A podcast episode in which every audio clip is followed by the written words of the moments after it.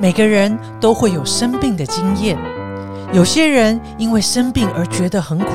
但是也有许多的人因为生病而活得更加的精彩。今天呢，就让我们一起和法师来聊一聊吧。欢迎收听无聊有聊，我是主持人蔡米妮咪咪。今天呢，非常荣幸邀请到我们法鼓山深切大学女众学务长长歌法师，法师好。阿弥陀佛，大家好。哎，法师，哎，法师你不错耶！你看录到第三集，法师有终于大家记得好。前前面太紧张，没有，你知道法师，你知道，所以呃，我我想呃，就是说我们呃也稍微跟我们所有听众朋友分享一下，其实我们这是一系列的呃这个呃内容哦，从呃这一集算是进入到法师长歌法师第三集了哦。那如果听众朋友您是因为呃这一集而听到呃长歌法师分享，欢迎您哈可以往前面两集听，因为我们呢在接下我们这几集呢是扣着八苦哦来谈，尤其是生老病死哈。那所以，呃，如果您在这一集呃听到法师的分享，觉得很有感觉，那欢迎你哈，可以再从我们的前面两集听起哈。那当然，如果呢，听众朋友你已经追踪长歌法师哈，从我们谈这个生苦。好劳苦，那么这一集我们要来谈谈病苦哈。那因为我想，赵法师，我们在上集谈到关于老嘛哈，那呃老，但是呢，总是还是可以，你知道呃练习坦然接受，但是病就不一样哦，法师，因为病跟年纪无关。年纪轻轻也会生病，年纪大了也会也是那必然，因为身体的这个五脏六腑啊，身体啊总是会衰败嘛，哈。那但是这个病啊，呃，它伴随的呃随之而来的是很多面对未知的恐惧哦。所以今天我们这一集要来好好的和法师聊一聊哦。那但是当然，我听说好像法师是不是过去有生病的经验呐、对，其实我应该是就是出了家以后，就是大病小病不断哈。那我其实师傅也是法师，这个我们 是出家后来出家前，因为大家小时候有这个出家没有？啊，也也不一定，还豆豆法师的哦，但因为二十几岁就出家，所以其实啊二十几岁以前还还还都看牙科而已。是是是，呃，也就是说，不所以我们不好意思透露法师的年纪嘛，哈、嗯。就是说法师伴随的越也是迈向，你知道 啊，从壮年也慢慢迈向这人生嘛，对对对，所以开始有40几了，四十几所以也是会有些病苦的感受，对对嗯，就是说，其实，在病这件事情对我来讲，就是呃，知道到真的发生，其实我觉得还是有一些落差。哦是。例如说，呃，当我有有一次真的躺在这个病床上啊，准备要送进开刀房麻醉的时候啊，诶，其实我就真真实实，因为我以前是学护理的嘛，嗯那其实我学生时代也很常进手术房，啊，所以我自己就觉得说，诶，怎么进同样是一个蛮熟悉的环境，可是应该应该不会那么恐惧，应该比、嗯我比一般病人还不恐惧，我就是这样想的。而且我又出家，那时候刚出家没多久啊，就要去开一个手术这样子，是。然后那个手术开了十几个小时，哇，然后诶，没有十几个小时啊，大概六七个小时，嗯然后当时我印象很深刻的，就是我躺在那个要等候进去麻醉的那个病床上的时候啊，哎，我突然很明显的就看到我自己的恐惧心，嗯，就是说啊，原来人在面对未知的时候啊，就是一你很你知道很多观念，你也知道这其实是很安全的，可是是那种恐惧还是非常的反射的，是油然而生，它会超越你的理智吧？我觉得嗯它就会先出来。是那我觉得其实真的像师傅说的，也我们并不是出了家就呃不会生气啊，不会恐惧啊，其实都不是，而是说怎么去面对，这才是如果我们能够用智慧跟慈悲去面对我们生命的很多境界，是，其实它是呃。只能说我们面对的比较好，啊但是我们不可能，我们不可能不生气、不恐惧、不害怕，其实都不会，嗯。不会因为你学佛就没有这些东西。所以法师，嗯。嗯，抱歉，法师，所以法师那一刻，法师如何面对呢？对，就我我那时候就想到了师傅的一个分享，那时候那个分享真的就来自于《美好的晚年》这本书。《美好的晚年》是圣严师傅他生病，从他生病开始做一些每天他都做了什么，哎，法师，我我们要先解释一下为什么刚刚我们两个会一起破体而笑，是因为我们在上一集呢，呃，有谈到，哎，有对，有谈到了这本书。那今天我们要延伸哈，所以你看师傅呃，对于我们的影响其实真的很深哈。所以啊，这个我因为我想的听众朋友想，哎哎，有什么好笑的呢？笑点在哪？所以所以哎来法师，那我们赶快来分享一下，哎，为什么法师在这本书里头，呃，有一段师傅的话对法师在那一刻影响这么深？对，这本书其实它真的就是记录师傅。从得到癌症，然后再把那个一颗肾脏切除，是，然后呃洗肾啊这些种种开了大大小小的手术啊的一个记录，然后在这些记录，你在这些生病的同时呢，其实又记录着每每天师傅都还做了什么事，想了什么事。嗯，那其中有一段就提到，其实师傅他他有一次生病的时候，他真的很痛，所以其实师傅也是会痛到大。大叫，嗯，那这个对我来讲，其实我我我就会感觉啊，师傅真的是一个活生生的人，而不是一个很遥远的圣者。是，对他就是一个活生生的人，他就像我们一样，只是他怎么面对我们，就是很值得我们来学习。是，那然后看到我就看到师傅在要去进手术房的，就是要麻醉之前呢，他就在那个一样躺在那个推床上面，嗯，然后他就看着身边的医护人员忙忙碌碌的。然后，然后病人呢，就是旁边的病人，就是都稍微有点紧张，然后有点恐惧的感觉。然后师傅那时候就觉得说啊，这个这个开药房其实是非常动态的，可是他因为，可是师傅的心是非常安定的。嗯。然后师傅当时呢，就默默的做了心里做了一个祝祷，他希望所有的生病的人呢，在面对这些未知跟恐惧的时候。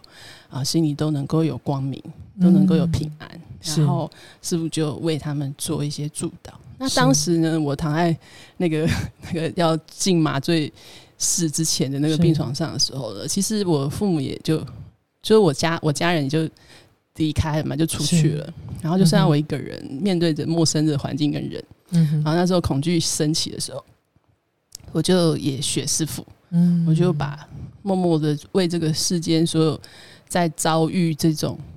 恐惧的人做一个助导，我希望他们在最苦的、最孤单的时候，心里都还有观世音菩萨。然后，因为因为不论是他信仰什么样的宗教，他心里都有他的信仰，是去陪伴他。那这个是呃，很我自己觉得师傅的智慧，然后帮助我去面对我人生的一个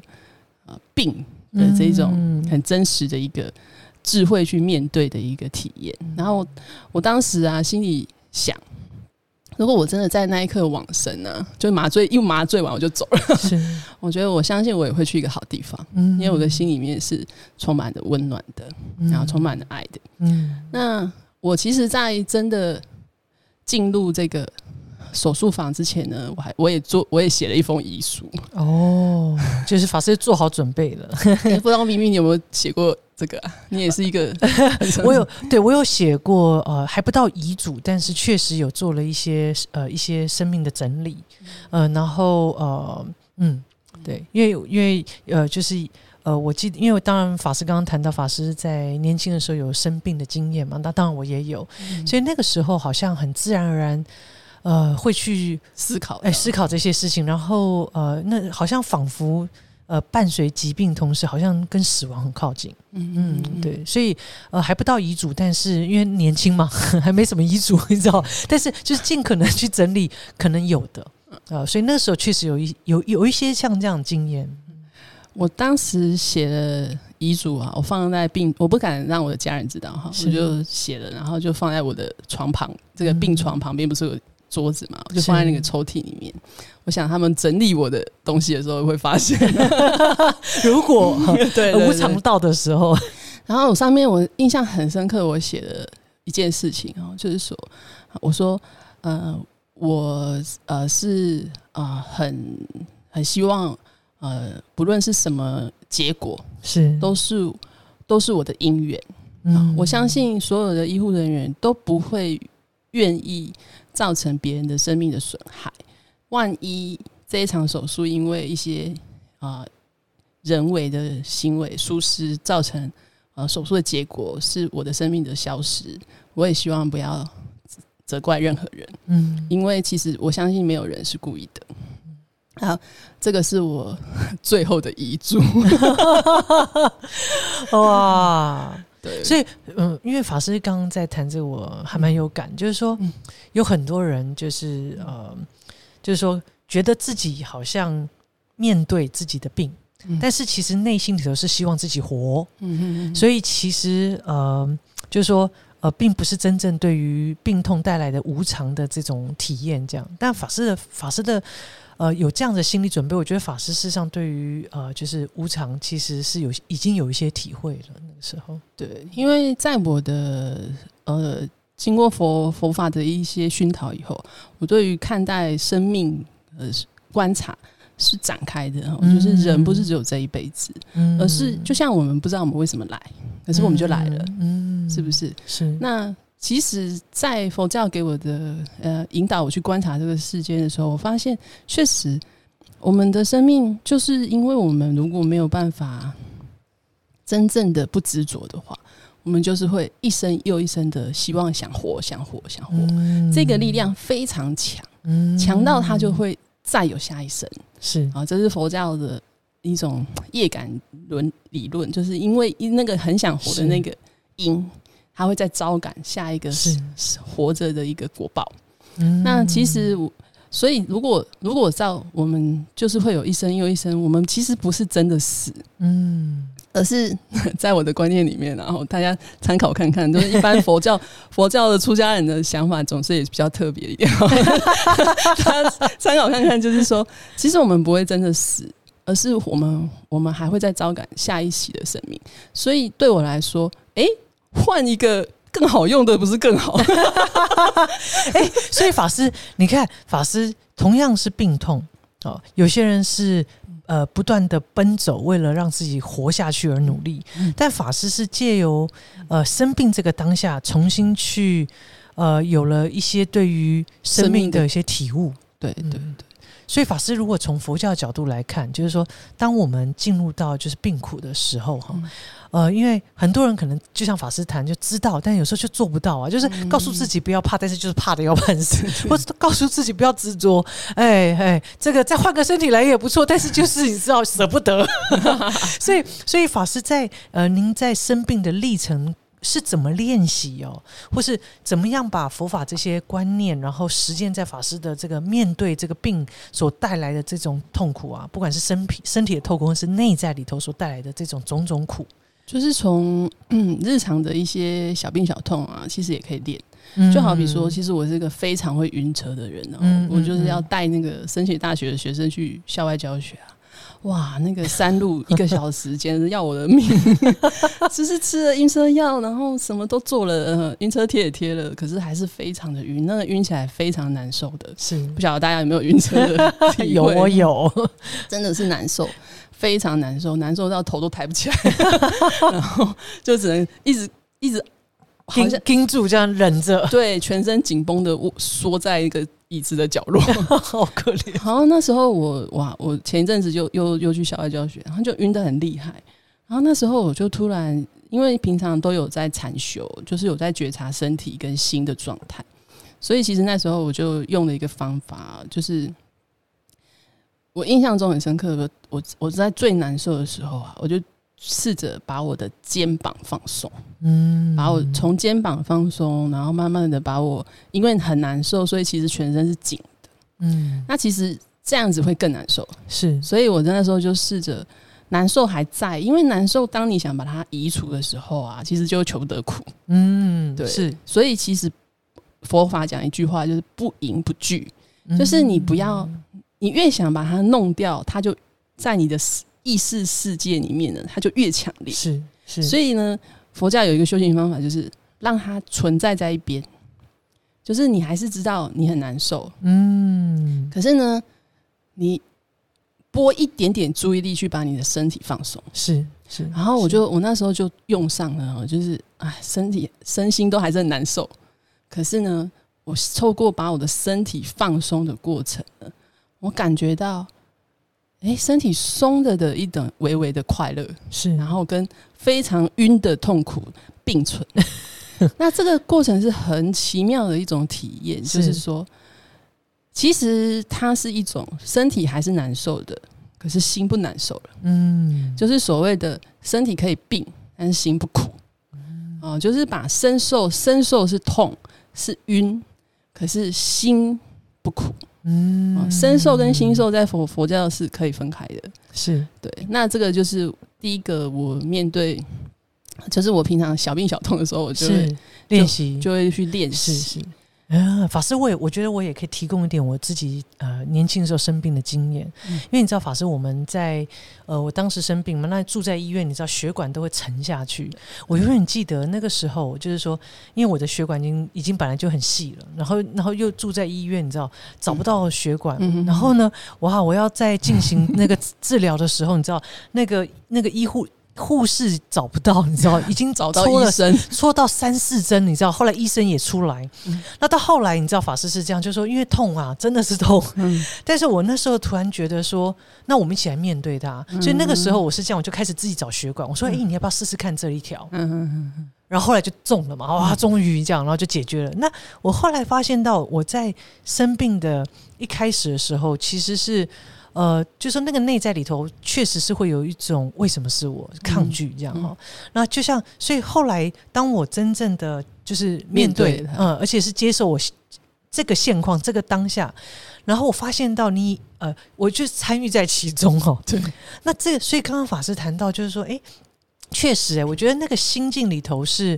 呃，就是说，不管接纳了，嗯，就接纳。对，我觉得那个也是一个，我觉得我在生病的时候，好像想想，那也是一种练习。那时候年轻已经有学佛了，所以好像好像还有还带了一点方法哦，就是说呃去面对它。你你讲到这个打针，我的经验更惨的，真的，我打了将近快二十针，都打不进去啊，都打不进去。然后那时候我因为我已经出家了嘛，我我准备要去手术前准备，前一天就先住院，然后抽血，我打了二十针吧。哇，天！然后因为我有一个呃一个。同学他是台大医院的护理长，是，然后他就他帮我打他，然后病房小姐也找不到，他也找不到，然后他又带着我去找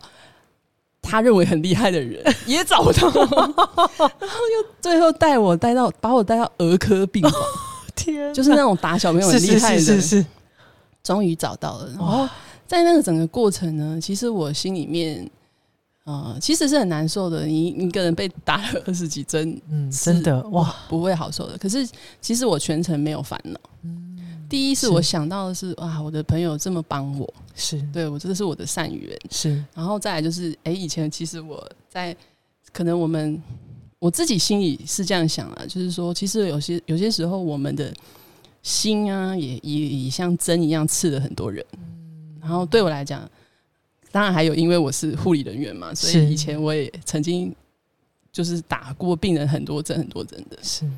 那我自己都有一种说啊，这个是要随缘小就业，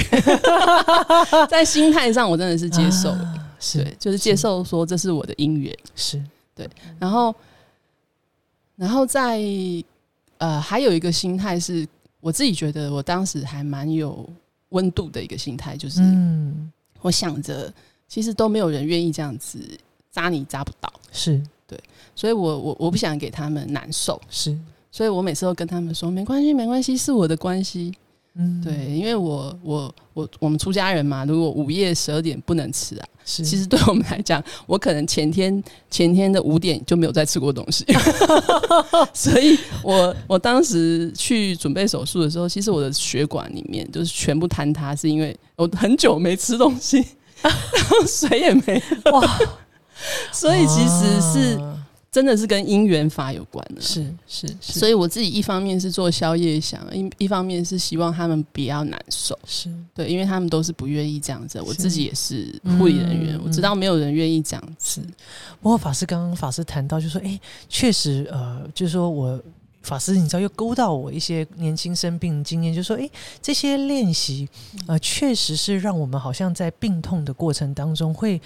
呃比较最少不会那么的觉得很苦、很苦、很苦。因为刚刚法师谈到，第一个是说，哎，我们呃就是说要真正从心态上，就是我接受。对哦所有的因缘，所有因缘。嗯然后那再一个部分，我觉得刚刚法师谈到是要去感受同理他人。对对对那我那时候印象很深刻，因为我不知道那个是不是一种机制哦，就是说，因为我那时候在医院，因为一直要找原因嘛，哈、嗯那所以就在医院住了一段时间。那那时候呃，刚好我们同一层楼，因为呃，嗯就是说那时候呃，就是说，哎，我我突然不知道为什么，就突然觉得我在医院里头这个空间白白的，然后就好压迫。嗯然后那时候突然觉得，就开就想要写画画啊，嗯嗯嗯。啊、就想说要抒发啊、嗯。一些感受，嗯。然后从本来自己的抒发，嗯。到后来我听到哦，原来也有其他呃相似疾病的老人家或年或是比我更小的孩子也在受苦，所以那个时候后来我就拿着我的画，我还记得，我就到不同的房间去看看这些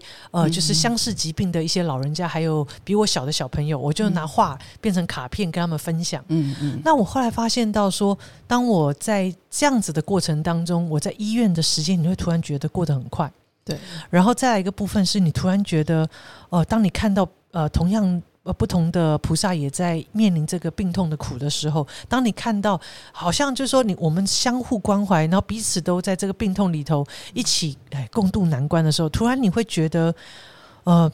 突然，你会真的会觉得，我生这个疾病其实带给我很多的学习还有成长，这样。对对对，那这个心态就转换了。这个真的是用智慧来面对，嗯。嗯，而且真的是很有，也是如果我们一直培养我们心里面的慈悲，嗯。这是佛法讲的哦，就是你一直培养你的慈悲跟智慧的时候，其实不论你未来的生会面临什么，或者是你这一生你会面临什么，你想，如果我们用一个这么有温度的心在面对我们的生命，那一切就是怎么讲？呃，就好比说师傅常说的，把病交给医生，把心交给你的宗教信仰。嗯对，把把心交给你的生命的。如果我们如果我们真的就是生病了，可是我心里面还能够去关照跟我一样苦的人，嗯。那这个生命一样是非常有意义的。嗯，那反过来说，就是我们的生命里面生老病死，没有一样是没有，没有一样是值得我们心里走向低低落。是。对，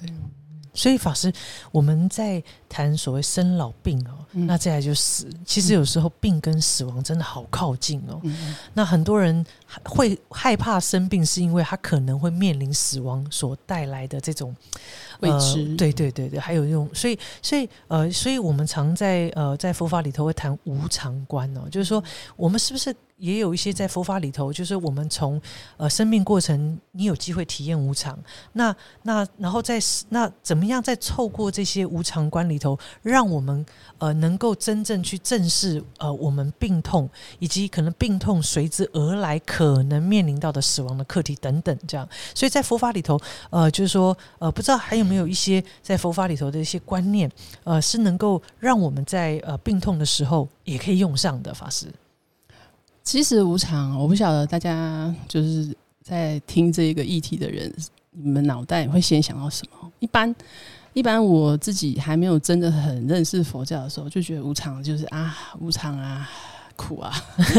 啊无常啊，就是就没有希望啊是，啊，就也不用追求啦，啊，反正就无常啊。有时候会比较消极一点点。对，那但是其实这不是正确的认识佛教的。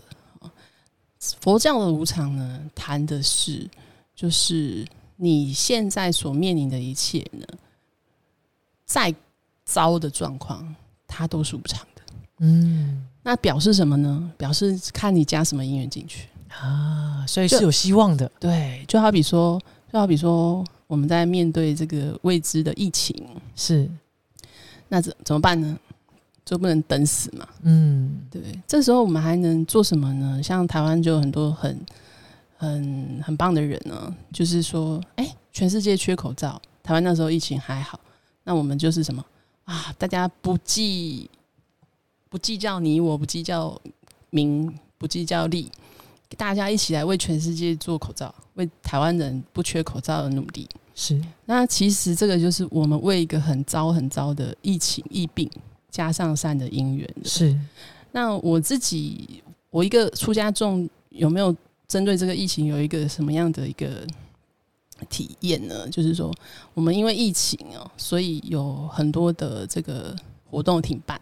是那当时呢，其实我也面临在疫情刚爆发的时候啊，其实我也面临了一个，当时我是佛教，我们法鼓山有一个短期出家，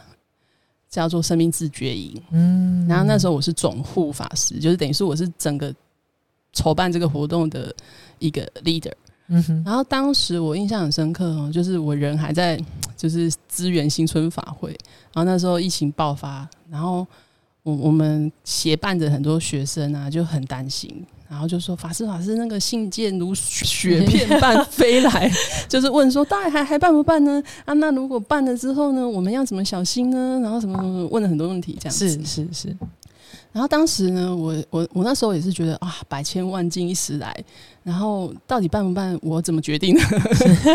对，当时其实我觉得我我很明明白的也看到了，就是我自己在面对这些未知的时候，内心的无助、嗯哼，慌，张。嗯哼，那其实当时我印象很深刻，我做了一个决定哈，我就是先我就跟学生说，你哎，你们不要担心，我们法师们啊、就是会会会开会讨论，那你们在等我们的消息。然后我自己我自己其实就先去 拜观音，就是因为当时我觉得我需要先呃安定一下我的内心，是对，因为我们我们还是我说的，我们不是没有恐惧，不是没有无啊、未知，我们内心都还是会有掀起这些东西。是可是我们懂得安定它、调服它，我们还是比较容易有跟智慧相应的决定出来。是是，所以当时我就是先去该去，因为我当时还在新春法会，所以我就很先安住在法会啊，然后我就向佛菩萨祈求，说让我可以安定下来，然后让我很有智慧跟慈悲去面对。然后当时我拜着拜着，我就突然觉得，哎、我的心就安定下来了。然后，哎、这很这所谓的佛教的感应吧，我脑中就突然就觉得，哎、我有比较有一些思思路出来了。我就先想到，其实法鼓山的活动应该是整体考量，而不是自觉营办不办我自己决定。啊所以我当时就想，我就马上写了呃一封信给这个方丈办公室，呃，我我就跟方丈和尚请示，因为我们圣洁大学的院长就是方丈和尚。是是所以我就跟方丈和尚请示说，法鼓山整体的活动有什么样的考量吗？然后还会影响我们的生命自觉营。那我们这边会静候啊方丈和尚僧团的整体考量。那其实这个这个时候我就可以安定下来，然后一方面对学生呢，我就会引导他们说啊，恐惧是没有是多余的啊，我们这个时候应该先想两个，我请学生做策划两个面向，一个是办，我们应该有什么样的防疫措施；不办，我们要怎么安抚失落的学员。嗯哼，然后这两个信都先写好，计划都先安排好。那政政政策下来的时候，我们就是马上马上有应应的对策。是是，是，所以其实，在面对佛佛教讲无常啊，如果往未来看，因为它无常，状况再糟，它都是无常的。嗯哼而是你用智慧和慈悲的因缘加进去，未来是充满希望。嗯，所以佛教谈无常啊，是再积极不过的。嗯，就是说，我们可以体会到生命就像病痛一样，它确实让我们体验到无常，但并不是，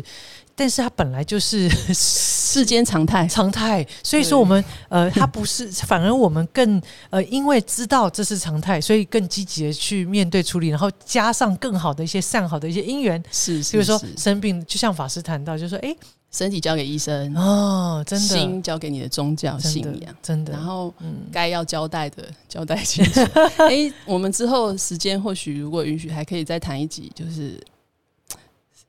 什么面对死亡。啊，嗯所以，所以我想，呃，我们看法师，我们从呃从生到老到病哈、嗯那我觉得真的就是当我们在病当中开始呃体验到无常，甚至可以感受到死亡的那么的靠近的我们，嗯。但是反而让我们有机会，呃，可以真正的从这些病苦或者是死亡所带来的这种苦，能够有机会真正明白生命的真正的意义，对啊、然后呃，让自活出一个积极的生命。啊，真的在有，因为人必然会病啊，病然会死会往生哦。嗯那所以我们应该更更珍惜的是，那我们健康的时候，我们是不是应该要更充分的呃发挥自己生命的价值哦？啊，是是是所以说，呃，就是说，我想，呃，今天我们这一集呢，非常荣幸哦，邀请到我们长歌法师，呃，一路我们从哇生老病，哈、从病苦里头来谈谈，我们其实。怎么样用方法来积极的面对我们的疾病，然后更重要是创造自己有限生命里头发挥我们无限的生命的价值哦。所以再次谢谢长歌法师，谢谢大家。